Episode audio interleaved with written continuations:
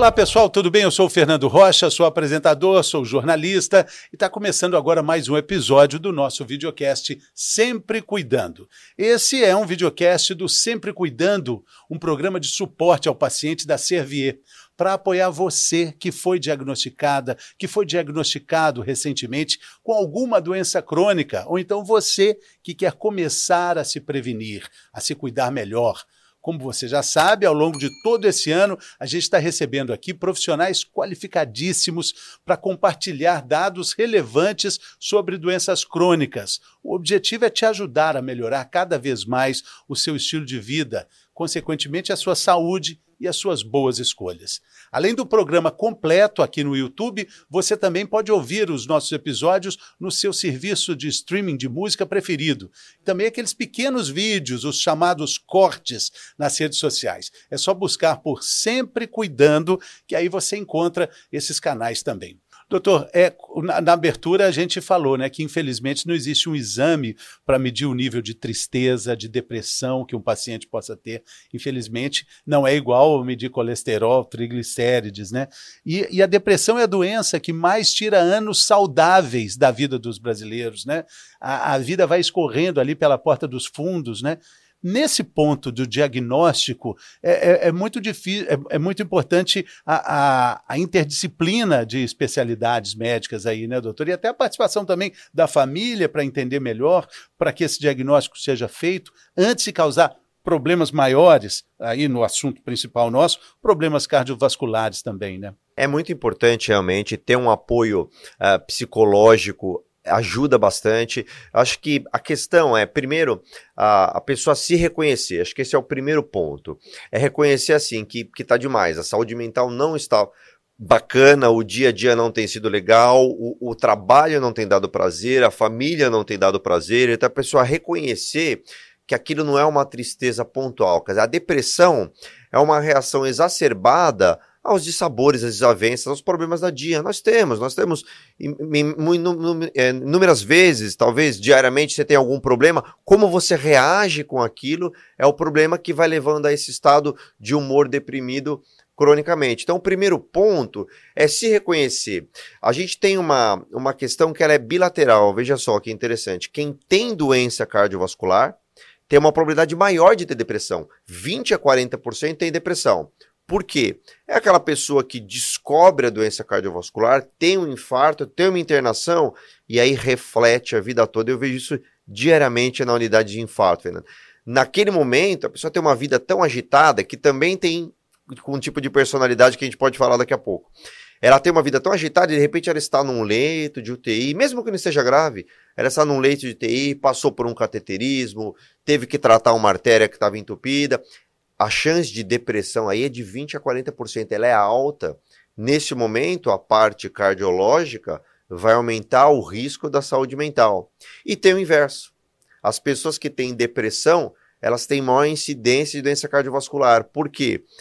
Precisa usar medicamentos, esses medicamentos muitas vezes aumentam o colesterol, esses medicamentos aumentam o peso e a depressão também pode levar ao aumento da doença cardiovascular. Então veja como tem essa ligação íntima entre a mente e o coração, tanto de um lado como do outro. Por isso é necessário a equipe multidisciplinar. E, e é impressionante como as coisas vão se complementando, né?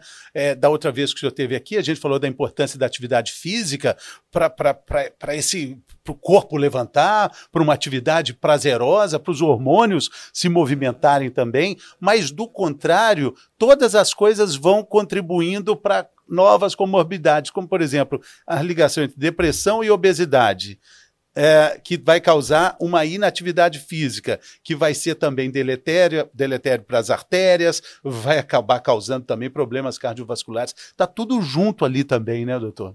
Está tudo diretamente relacionado. Tanto que quando a gente pensa como quebrar isso, como a gente pode melhorar. Então, o primeiro ponto a gente comentou há pouco é a pessoa se reconhecer, falar: olha, não está normal, ou ela, ou um familiar. O segundo ponto é procurar uma ajuda, uma ajuda de um psicólogo, de uma psicóloga, de um psicanalista, para tentar entender essa saúde mental, o que está acontecendo, como é que pode ver a vida de uma forma diferente. Então, esse é o segundo ponto, a ajuda profissional. E aí a gente entra num terceiro ponto muito importante, é colocar atividades de lazer mais frequentes, né? Não a gente esperar o final de semana, que tenha no seu dia a dia alguma atividade, algum hobby. Quem gosta de pintura, de leitura, se toca um instrumento musical, se faz um esporte, nem estou falando nesse momento da atividade física regular, mas um esporte, algo que seja mais recreativo, com amigos, com colegas, né? Então tudo isso vai influenciando. Nós estamos falando de uma vida mais ativa, né? E com essa vida mais ativa, com o lazer, você vai ter naturalmente pensar alimentação, atividade física e o sono, hein, Fernando? O sono também é uma coisa muito importante, cada vez mais as pesquisas deixam claras a questão da gente não ficar naquela teoria que eu durmo pouco e está tudo bem. Não está tudo bem. Não está tudo bem. Teve uma pesquisa recente, comparou pessoas que dormiam 4, 6 ou 8 horas por dia. Os que dormiram 4 horas por dia, nitidamente, tinham uma qualidade de vida inferior a quem dorme 6 e 8. Mas quem dorme 6 e 8 se sentiu com a mesma qualidade de vida.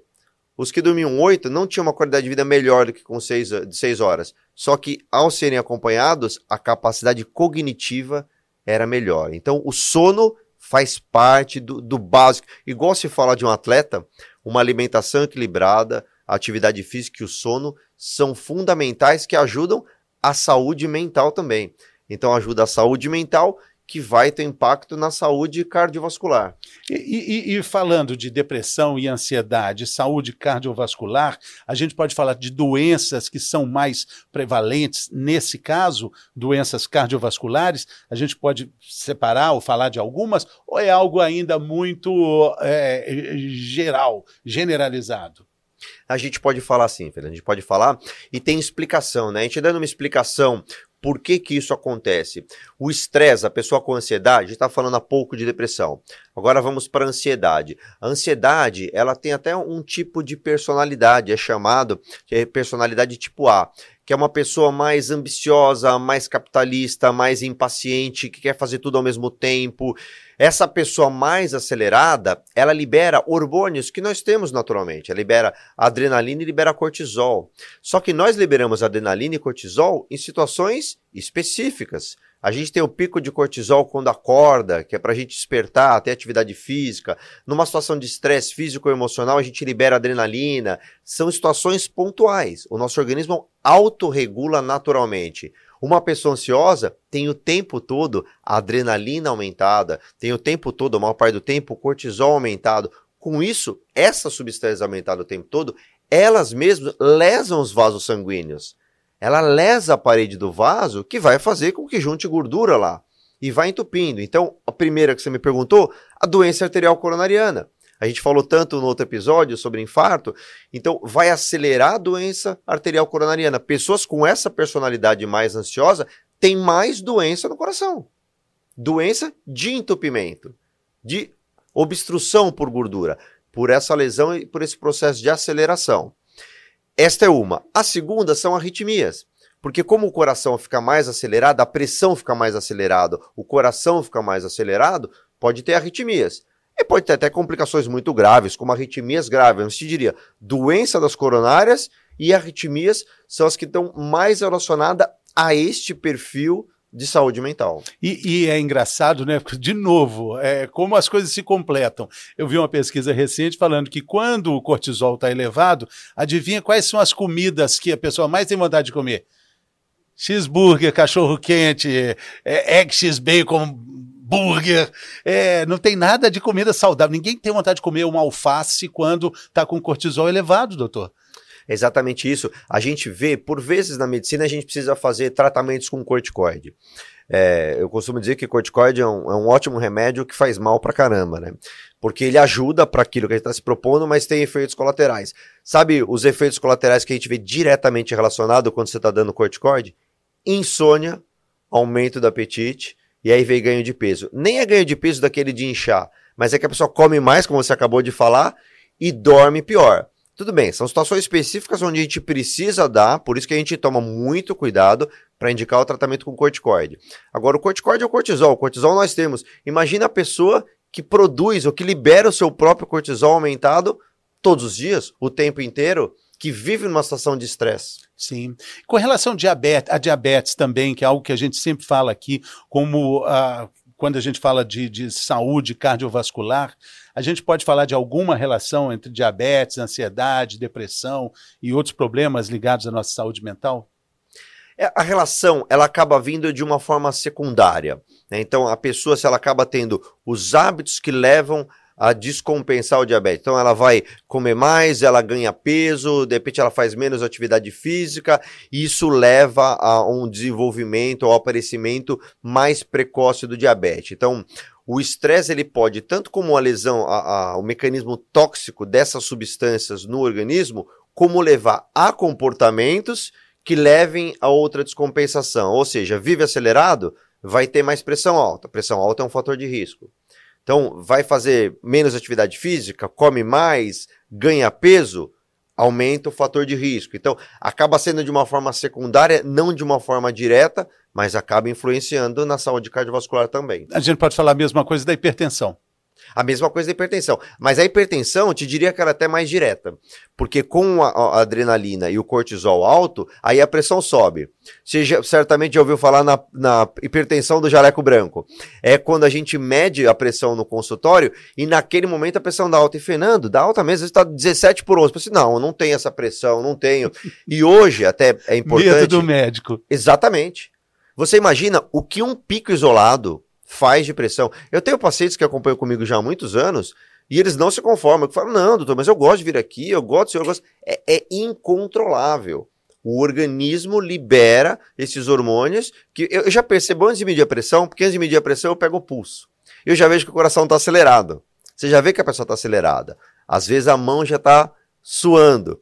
E aí você mede a pressão da alta. Tanto que esse, a gente mede a pressão no consultório, faz parte, mas cada vez menos eu diria que ela tem valor, porque você tem que medir a pressão em casa, numa situação de tranquilidade. Mais de uma vez. Mais de uma vez. No começo da manhã, no comecinho da noite, em momentos de estresse naturalmente mais baixo.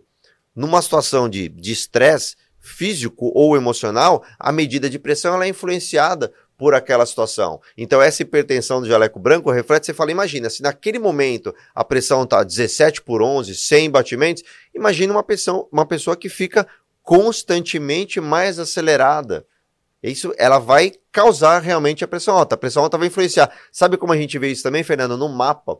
O mapa é um exame que a gente pede para o paciente que mede a pressão 24 horas, a cada 15 ou 20 minutos. E a diferença brutal da pressão no dia e da noite. Os valores de referência já são diferentes. Qualquer pessoa tem que ter a pressão à noite menor do que de dia pelo estado de relaxamento. Mas em algumas pessoas é brutal. De dia ela está com a pressão muito alta e à noite a pressão está normal. Porque na hora que ela dorme, que ela relaxa, que ela desliga, a pressão cai. Então essa liberação desses hormônios ela é causada pela saúde mental. Ela não é algo puramente cardiovascular, mas tem interação com a saúde mental.